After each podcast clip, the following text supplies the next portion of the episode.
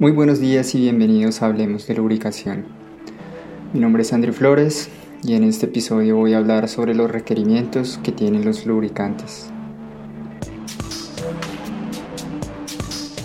Bueno, sin más preámbulos, vamos a entrar en materia. Cuando mucha gente escucha la palabra lubricación, lo primero que se les viene a la mente es reducción de fricción, reducción de desgaste pero estas no son las únicas funciones que desempeñan los lubricantes. Bueno, ¿qué otras funciones deben desempeñar los lubricantes o qué otras funciones se espera que desempeñen los lubricantes?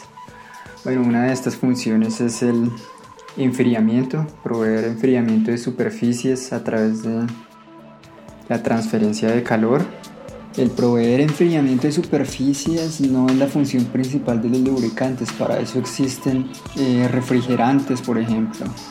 Pero hoy en día, como lo había mencionado antes, los lubricantes deben desempeñar varias funciones a la vez por razones prácticas. Otra función adicional es el proteger superficies contra la corrosión proteger sistemas contra la entrada de contaminación, por ejemplo, eh, polvo, partículas, etc.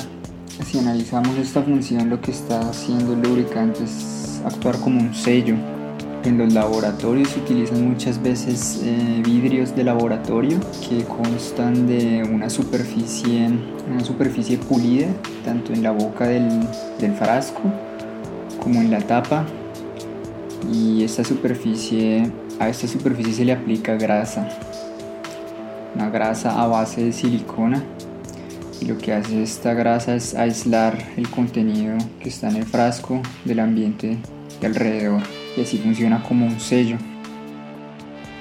¿Qué más tenemos? Si bien la grasa es buena para sellar, una vez que los contaminantes ya estén en el contacto, el aceite están en mejor capacidad de transportarlos afuera del contacto. Esto es muy importante, por ejemplo, para los aceites de motores. Los aceites de motores deben evitar que los residuos de la combustión se adhieran a las paredes del cilindro. Deben tratar de evacuar estos contaminantes y mejor que se queden en los filtros y no en la cámara de combustión. Hay muchas más funciones que los lubricantes desempeñan. Está el caso, por ejemplo, del aislamiento eléctrico. Hay aceites especiales para transformadores que tienen esta propiedad. Está el caso de reducción de ruidos. ¿Quién no se ha fastidiado con el ruido de, de una puerta que tiene mala lubricación?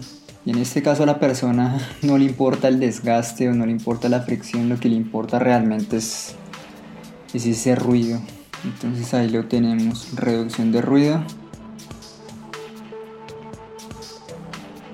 Otra función es el amortiguamiento de vibraciones.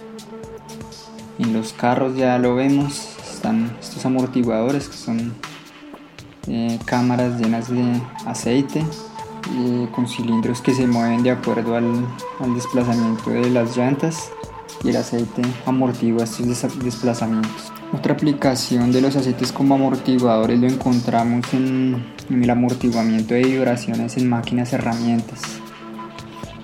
Ahí se utilizan aceites a base de silicona cumplen la función de amortiguar el movimiento de ciertas masas. En este caso son, por ejemplo, cilindros de acero que están sumergidos en, en aceite, en un cilindro más grande de aceite, pero con un espaciamiento muy pequeño en donde hay una película de aceite y esta película de aceite proporciona un amortiguamiento.